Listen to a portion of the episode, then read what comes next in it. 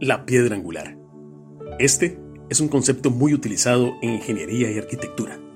Se sabe a modo general que toda edificación debe tener muy buenos cimientos para mantenerse firme y fuerte a través de los años.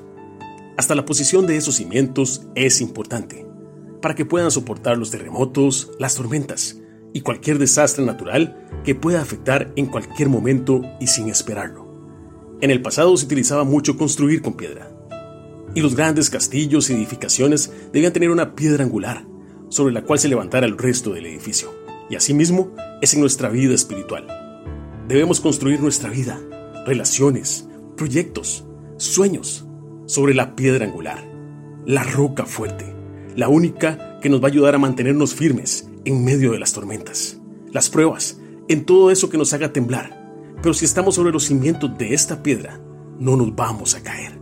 Al contrario, nos fortaleceremos cada día más, porque estamos sobre los hombros de nuestro Señor Jesús, que es la piedra angular, sobre la cual se edifica todos los que somos su iglesia. Cito las palabras de Pedro y Juan en el libro de Hechos. Jesucristo es la piedra que desecharon ustedes, los constructores, y que ha llegado a ser la piedra angular. De hecho, en ningún otro hay salvación, porque no hay bajo el cielo otro nombre dado a los hombres mediante el cual podamos ser salvos. Hechos capítulo 4, versículos 11 al 12.